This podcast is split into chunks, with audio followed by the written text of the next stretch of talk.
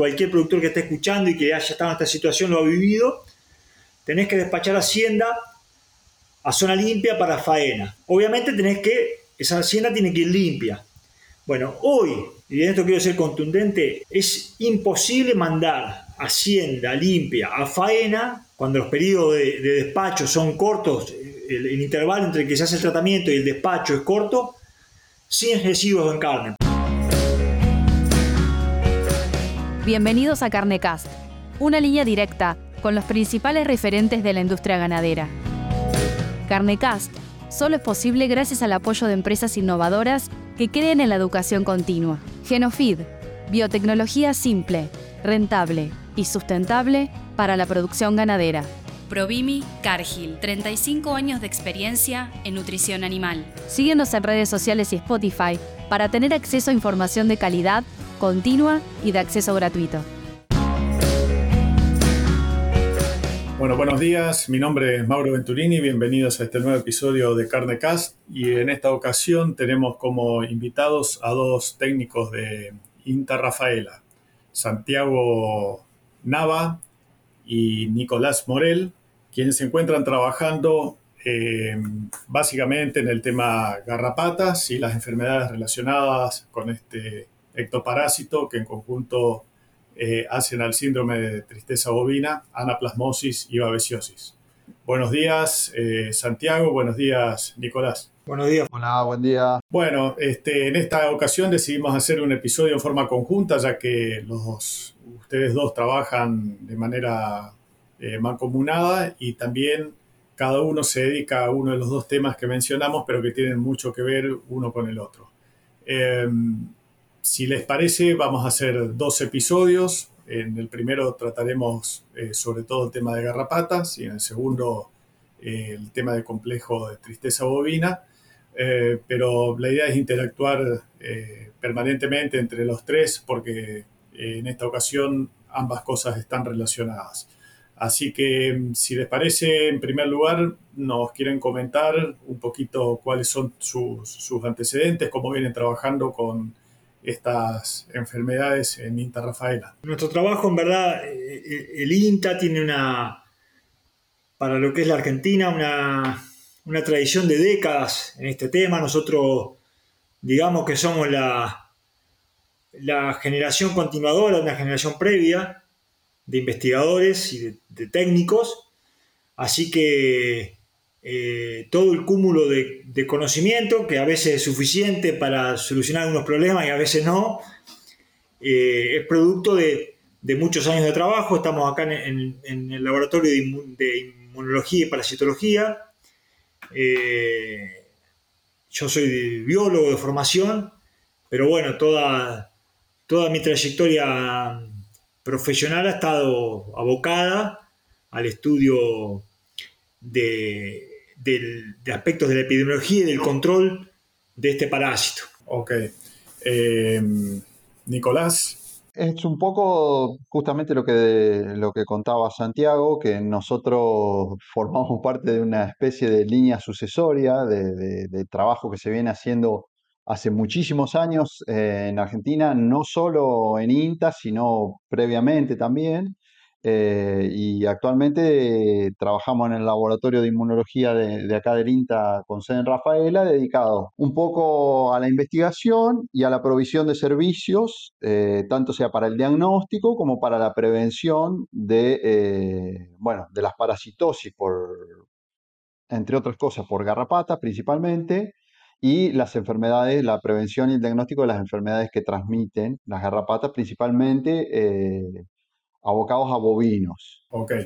Hace unos meses atrás hicimos un episodio eh, con un técnico de INTA Castelar que se dedica a hacer las pruebas de resistencia de garrapatas, Cristian Cutulé, y hablamos un poco de, su trabajo y de las alternativas en el tratamiento y la posibilidad de algunas nuevas eh, moléculas pero eh, en el caso de ustedes, sobre todo Santiago, me gustaría saber cuál es tu opinión respecto de los avances que hay en cuanto a la expansión de la enfermedad, ya que sabemos que tal vez por algunas cuestiones de cambio climático y por otras razones que, sabrán explicar ustedes, eh, se ve que hubo un avance desde los últimos 10 o, tal vez 10 años o más tiempo hacia el sur de este tipo de, ectoparásito.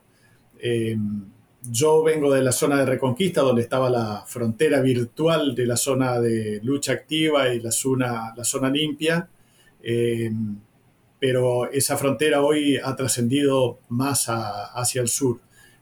¿Nos podés contar, de acuerdo a las evaluaciones que ustedes realizan, cuál es la situación actual? Bueno, eh, sí, más o menos la situación es parecida a lo que vos estás diciendo.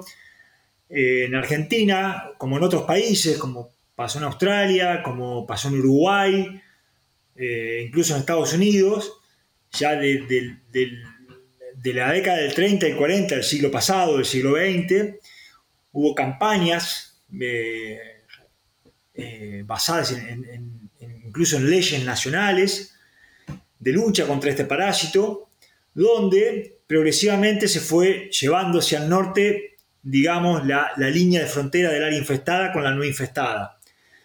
Eh, bueno, lo que sucedió se llevó hasta un punto, como bien decís vos, bien hacia el norte de Santa Fe y, algunas partes bien al norte de Córdoba, por ejemplo, provincias que habían quedado totalmente liberadas como Entre Ríos. Bueno, luego por diversos eh, factores que en mi visión son multicausales, que tienen que ver primero con cambios en la normativa y con cuestiones operativas de estos planes de lucha, eh, distintos, bueno, que no va el caso ahora ponerse a indagar en eso, pero hubo, eh, eh, efectivamente modificaciones en las normativas y, cómo se llevan a cabo estos planes, la cuestión de, operativa, digamos, sumadas a lo que vos mencionabas, algunas cuestiones climáticas, y sobre todo hay un factor en juego muy importante que se, vino, se viene manifestando eh, de, manera de manera muy preocupante, que es un problema de la funcionalidad de las drogas que se usan como, como antiparasitarios, eh, de las drogas acaricidas. Entonces todo ese combo a qué ha llevado? A que áreas ecológicamente aptas para este parásito que hace 20 años estaban libres, hoy se fueron infestando, ¿no es cierto? En algunos de estos casos la situación se fue manejando con las drogas disponibles y con el uso de, vacunas y de, la batería de químicos de, antimicrobianos que hay para manejar los agentes causales de la babesiosis y de la anaplasmosis bovina, también se fue manejando todo ese combo, pero en determinadas zonas hubo eh, la situación fue bastante más compleja, sobre todo en el, NEA, lo que es algunos departamentos de la provincia de Corrientes, por ejemplo, pero también en, caso de Santa Fe también se dio, donde el biotipo bovino, o sea que son zonas donde por muchos años el biotipo bovino dominante eran eh, eh, taurinas, por ejemplo el Hereford, que es un tipo de hacienda muy susceptible a este parásito, que conspira totalmente contra el control químico, le juega en contra. Entonces, en esa zona, que además se conjugó, después Nicolás puede explayarse un poco más, como estaba limpia, con animales que no tuvieron ni inmunidad ni natural, ni eh, obtenida por medio de las vacunas, se hizo un combo medio explosivo que en estos años tornó la situación difícil de manejar. Bueno, de a poquito estamos se está intentando acomodarla, pero ese es el, panorama actual. Y hay otro factor sumado acá, digamos, hay tres combos, yo lo que estoy, todo esto eh, afectó, afecta a tres niveles distintos. Uno a nivel de productor, que es obviamente quien asume las pérdidas productivas y económicas que, que trae aparejado todo esto. Después los estados nacionales y provinciales, porque lo que te mencionaba anteriormente, todo esto tiene un impacto en las normativas sanitarias de cada provincia. Y hay un fenómeno bastante nuevo, que esto se suma y que también le da complejidad a lo que es el control químico, que es una cada vez una mayor demanda de, asociada a la inocuidad de los alimentos, en este caso de la carne, donde muchas de las drogas acaricidas que están disponibles hoy para los productores y que tienen que son necesarias de usar porque son eficaces, tienen unos periodos de carencia muy altos Entonces hay un combo donde nosotros tenemos que usar las drogas químicas porque necesitamos controlar este parásito, porque si no controlamos este parásito no se puede producir directamente. Pero a su vez, sobre todo en la hacienda cuyo destino es la faena, estos periodos de carencia de estos productos les juegan en contra, porque justamente la industria y los propios consumidores están demandando que la carne que viene de, esos animales venga sin residuos de estas drogas. Entonces te imaginas que hay todo un combo que hay que manejarlo, que le da toda una complejidad al sistema. Provimi Nutrición Animal pone a tu alcance tecnología e innovación, soluciones nutricionales completas y consultoría profesional para maximizar el retorno de tu inversión. Provimi es Cargill Animal Nutrition and Health. Vos sabés que justamente te iba a preguntar eh, al respecto de eso porque a mí me pasó varias veces con productores que tienen que enviar a, a faena animales que están que van a un frigorífico de una zona limpia y ellos tienen su campo en zona sucia, entonces es una encrucijada. ¿Qué hacen? Hacen el tratamiento que corresponde y, transgreden el periodo de carencia o mandan los animales sin el tratamiento con el riesgo que haya garrapatas.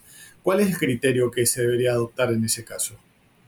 y, de paso, y, perdón, y de paso te pregunto cuál es el tratamiento que menos tiempo de retiro demanda para tenerlo en cuenta. Vos tenés que tener en cuenta, vamos a suponer que vos sos un productor y te ves, esto pasa todo el tiempo, no es que estoy hipotetizando un ejemplo, sino que estoy dando un ejemplo concreto que cualquier productor que esté escuchando y que haya estado en esta situación lo ha vivido, tenés que despachar hacienda a zona limpia para faena. Obviamente tenés que, esa hacienda tiene que ir limpia.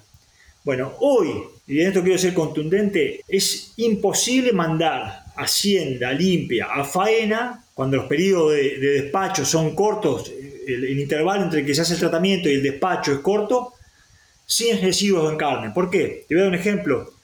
Cualquier formulación, purón, por ejemplo, que se use para despacho, por ejemplo, el fipronil, tiene periodo de carencia.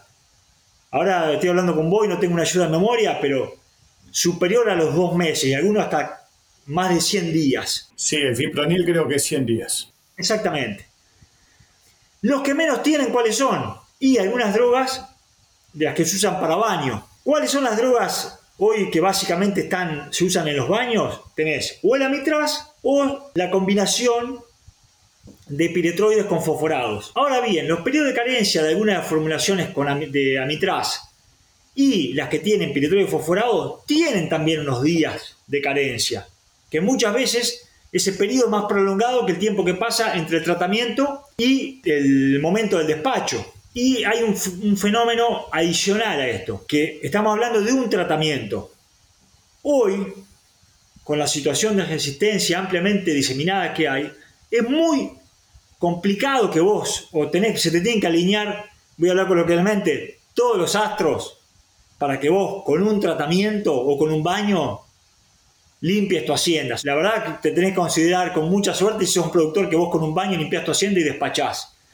Generalmente se necesitan dos o tres tratamientos, incluso algunos productores en más tratamientos para efectivamente poder limpiar su hacienda y poder despachar.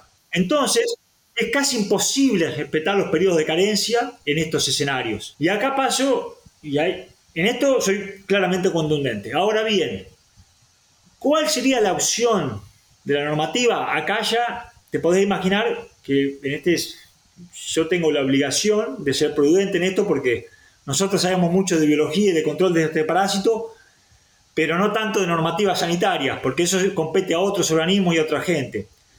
Bueno, ¿qué instrumentos deberían tomar los organismos que ejercen estas normativas de los despachos de Hacienda Faena y considerar esto, por supuesto, que es imposible hoy mandar haciendas y residuo de producto a faena. Entonces, ¿cuál es la, la conclusión obvia de esto? Y deberían mandarse sin tratamientos. Epidemiológicamente, ¿cuál es el problema? Si los animales salen de un establecimiento, el punto de origen de un establecimiento, y el punto de destino es un frigorífico y los animales van a faena inmediatamente, no hay un problema epidemiológico de infestación de un área o de un campo, ¿no es cierto? Ahora, todo lo que pasa en el medio, desde que sale un camión con hacienda hasta que llega un frigorífico, y ahí ya es una cuestión que yo no lo sé, que ahí ya tienen que jugar los organismos, tanto nacionales como provinciales, en cómo manejar esa situación, para controlar que efectivamente un camión con hacienda que sale de un establecimiento ganadero llegue, vaya directamente a destino, a frigorífico de destino y que esos animales vayan directamente a faena. El otro punto es lo que va para, por ejemplo, lo que puede ir para invernada. Ahí sí no hay tutía, ahí tiene que ir limpio, sí o sí. Y ahí ya los periodos de carencia no cobran tanta importancia. Esos animales van a invernada, ahí ya no juegan. Esto no es una limitante. La tecnología Genofeed logra mejorar la digestibilidad de todo tipo de alimentos que consume el rumiante.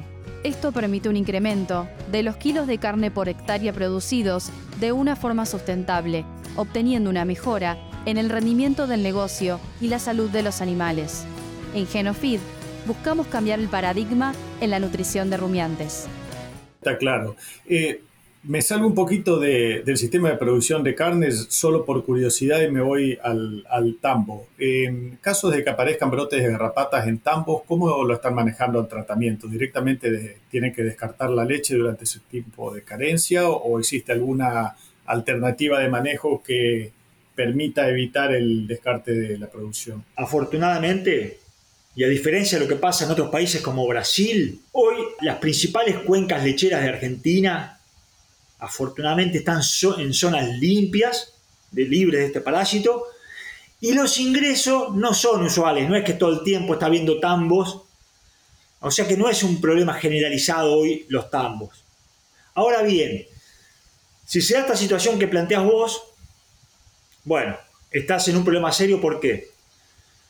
Porque de las drogas eh, aprobadas oficialmente por Senasa, hay dos que están indicadas, eh, hay dos o tres, son muy poquitas, lo que voy, son muy poquitas, generalmente en base a piretroides, que están indicadas para vacas en ordeñe.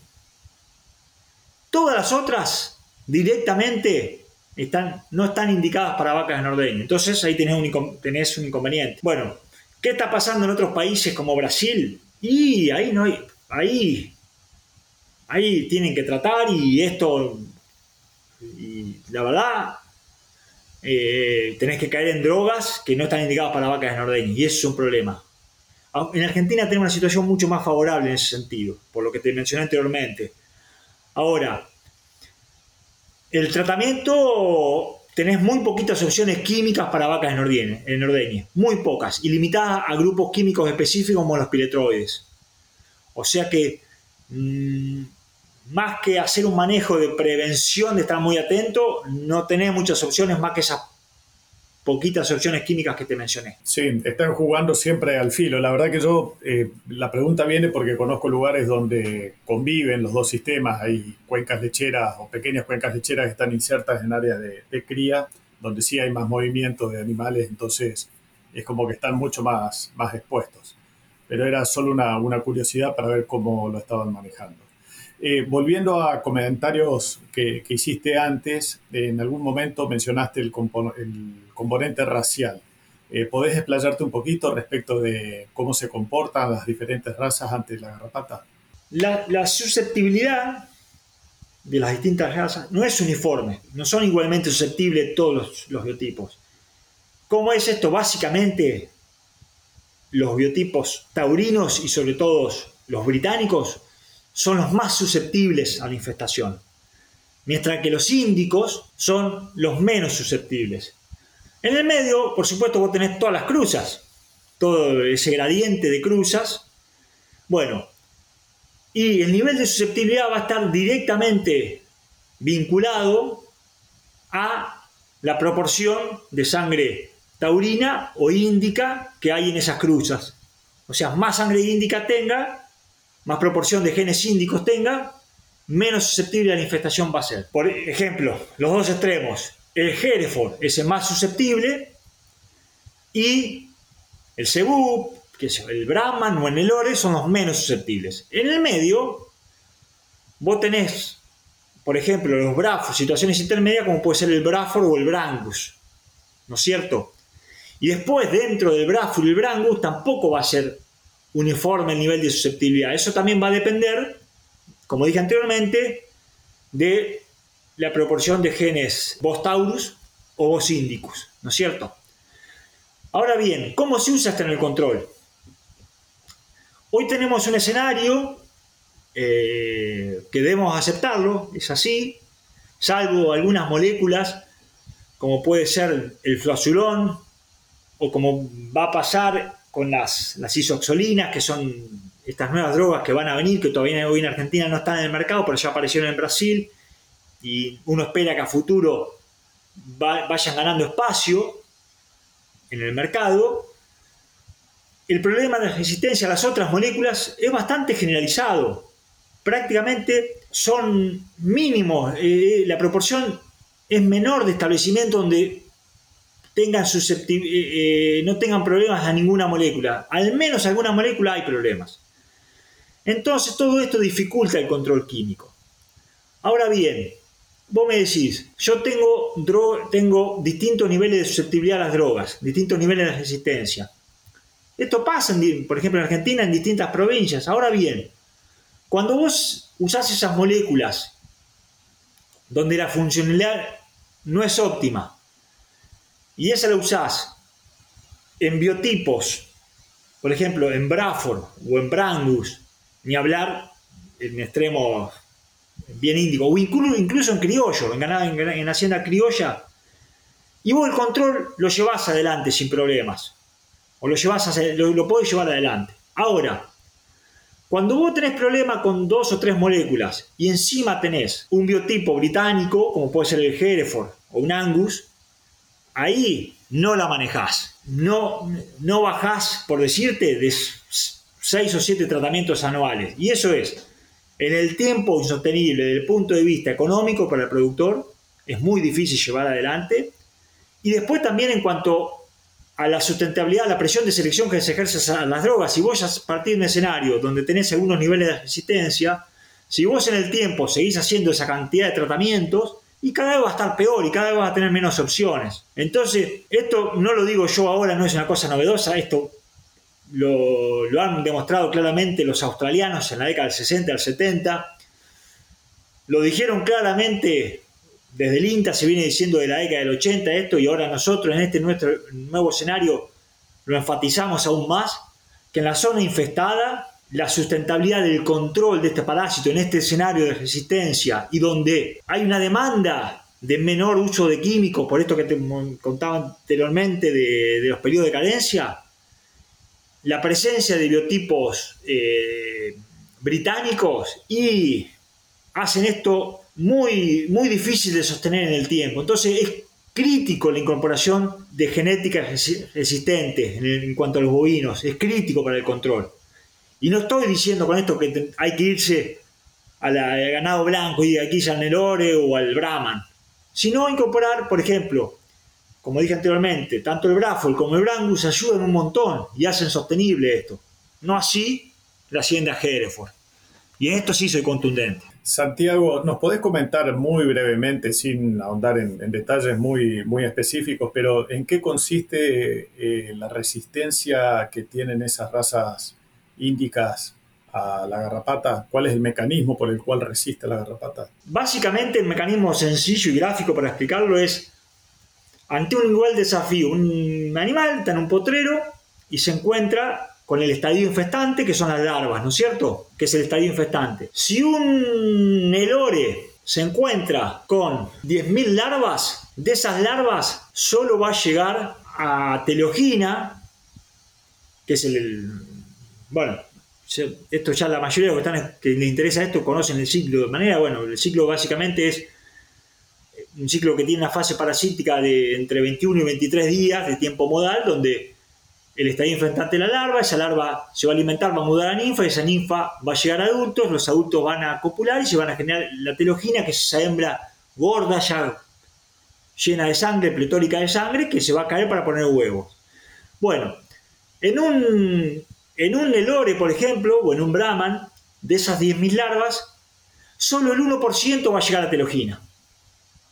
El mismo animal, la genética, el mismo, el sistema inmune del animal y factores hasta de comportamiento, el acicalamiento es muy importante, o sea, la defensa mecánica, además de inmunitaria, de fisiológica, es muy importante. eso va a permitir que solo el 1% llegue a adultos a telogina. Ahora, en un Hereford no va a llegar el 1. Ante el mismo desafío, un Hereford de esas 10.000 van a llegar el 15%. Así que imagínate la diferencia de telogina que está produciendo un Hereford y que está produciendo en el Lore. En el medio, por ejemplo, vos tenés un Bradford y te va a llegar el 3 o el 4%. No sé si soy claro con esto. Entonces, no solo eso conlleva que el desafío que tiene el animal es menor, ¿por qué? Porque de esa larva que suben, no van a, la mayoría no van a prosperar en un biotipo resistente, sino que la infestación del potrero con el tiempo va a ir disminuyendo o se va a mantener estable. En cambio, si vos tenés un biotipo que es muy susceptible, como vuelvo a decir un Hereford o cualquier biotipo británico, altamente susceptible, el desafío del animal que sufre la infestación va a ser mucho mayor, pero también eso va a derivar en una infestación del potrero mayor. Y se genera toda una situación, digamos, un círculo vicioso que es difícil de parar.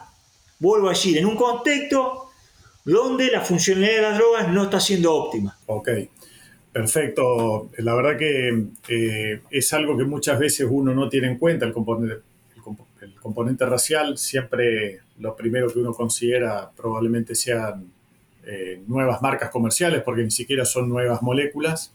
Eh, entonces, algo que se debe considerar en un paquete de medidas probablemente que se deban eh, tomar. A propósito de esto, y redondeando este primer episodio para después darle lugar a la parte de, tristeza bovina, te pediría si querés dejarle un último mensaje a, a la gente respecto de cómo debería ser un control integrado de, la garrapata, eh, considerando los aspectos de los cuales estuvimos hablando. Muchas veces, eh, cuando se habla de control integrado, hasta la definición del concepto está media tirada de los pelos y aparecen cuestiones que, que hoy no están saliendo del laboratorio, del ámbito de investigación, que en la práctica al productor en los hechos que tiene que, o al, vete de campo que hoy se tiene que enfrentar a un problema no le sirven, como es el control biológico o los hongos, todas esas cosas que están dando vuelta. Si vos sos productor o sos un veterinario te tenés que enfrentar al problema, no tenés eso a mano hoy. Entonces, ¿qué es el control integrado? Es justamente la integración de dos o más instrumentos para el control de este parásito, de los cuales al menos uno no debería ser químico. Y acá tenés un ejemplo de lo que estamos hablando. Integrar, por ejemplo, el uso de químicos, de lo cual no zafás, hoy del uso de químicos no zafás, con otros instrumentos como puede ser la genética bovina. Es, eso es el control integrado. Ahora, si vos me decís, vamos al control químico, y yo voy a tener mi campo únicamente con Hereford en una zona que ecológicamente favorable para el parásito, que le juega al favor, a favor, como es el NEA en la Argentina, las provincias del NEA, y yo no le veo sustentabilidad en el tiempo. De hecho, le damos vuelta, no, no veo cómo, cómo darle sustentabilidad. Por eso eh, debemos apuntar a eso, a, la, incorporación de, que la genética bovina nos ayude al control químico. ¿Por qué? Porque no es que todas las semanas tenemos grupos químicos nuevos. Ahora va a salir, va a aparecer este nuevo grupo químico, las, las isoxolinas van a aparecer. Ahora, no son la panacea, no es que va a cambiar la situación de golpe por diversos factores. Pero va a ser un instrumento más que nos va a ayudar un montón, va a ser buenísimo, pero con eso solo no va a alcanzar. Entonces, en este escenario de multiresistencia y de demanda, de disminuir los tratamientos químicos por lo que te mencionaba anteriormente, por una cuestión de inocuidad de alimentos, y la genética bovina, bovina es un componente clave. Bueno, perfecto, claritos tus conceptos y respecto de esta nueva molécula que aparece, ojalá que seamos conscientes y racionales a la hora de utilizarla para que dure y sea efectiva en el tiempo la mayor cantidad de, años posibles, porque si no, en el corto plazo vamos a estar en la misma situación. Así que bueno, eh, Santiago, muchas gracias por los conceptos que compartimos respecto de garrapatas y entonces en el próximo episodio eh, vamos a hablar de tristeza bovina con Nicolás Morel. Muchas gracias.